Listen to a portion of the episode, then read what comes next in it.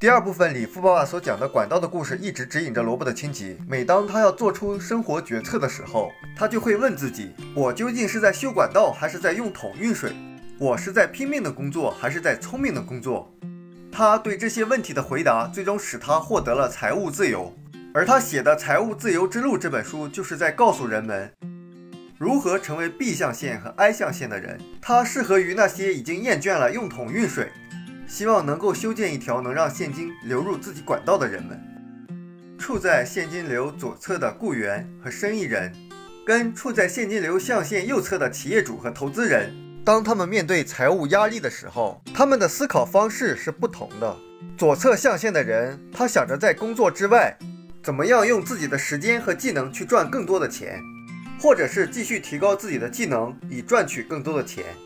而右象限的人们，他们想的是我如何在工作之余，用自己的时间和技能去建立一个为我赚钱的管道或者系统，或者是我如何让我的钱变成我的雇员，让他为我赚更多的钱。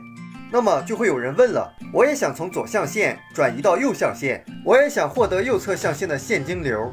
那我要做什么呢？实际上，象限的转移不是关于你要做什么的，而是关于你必须要成为什么样的人。这里有三个词：成为、做和拥有。我们的目标其实就是三个词中的拥有。比如，女孩子、女士希望拥有完美的身材，希望自己的人际关系变得很好。或者是希望我们能够拥有管道式的生意，能够给自己带来源源不断的被动收入，同时时间还很自由。或者是我们希望拥有健康，而大部分人一旦确定了他想拥有的东西，也就是说一旦确定目标以后，就开始列出要做的事情，这个也就是计划，然后就开始去做。如果我们只想着拥有，也就是确定目标，然后就去做、去行动，会发生什么样的事情呢？比如，很多想拥有完美身材的人，他会去节食，然后去健身房做运动，这样坚持几个星期以后，又开始吃那些高脂肪、高热量的东西了，然后不再去健身房了，坐在家里看电视。这个就是只追求做和拥有，而不重视成为的例子。因为减肥，它不是单纯的节食的问题，也不是单纯的做运动的问题。而是你按照食谱去吃，不断的去运动，你必须要成为谁的问题。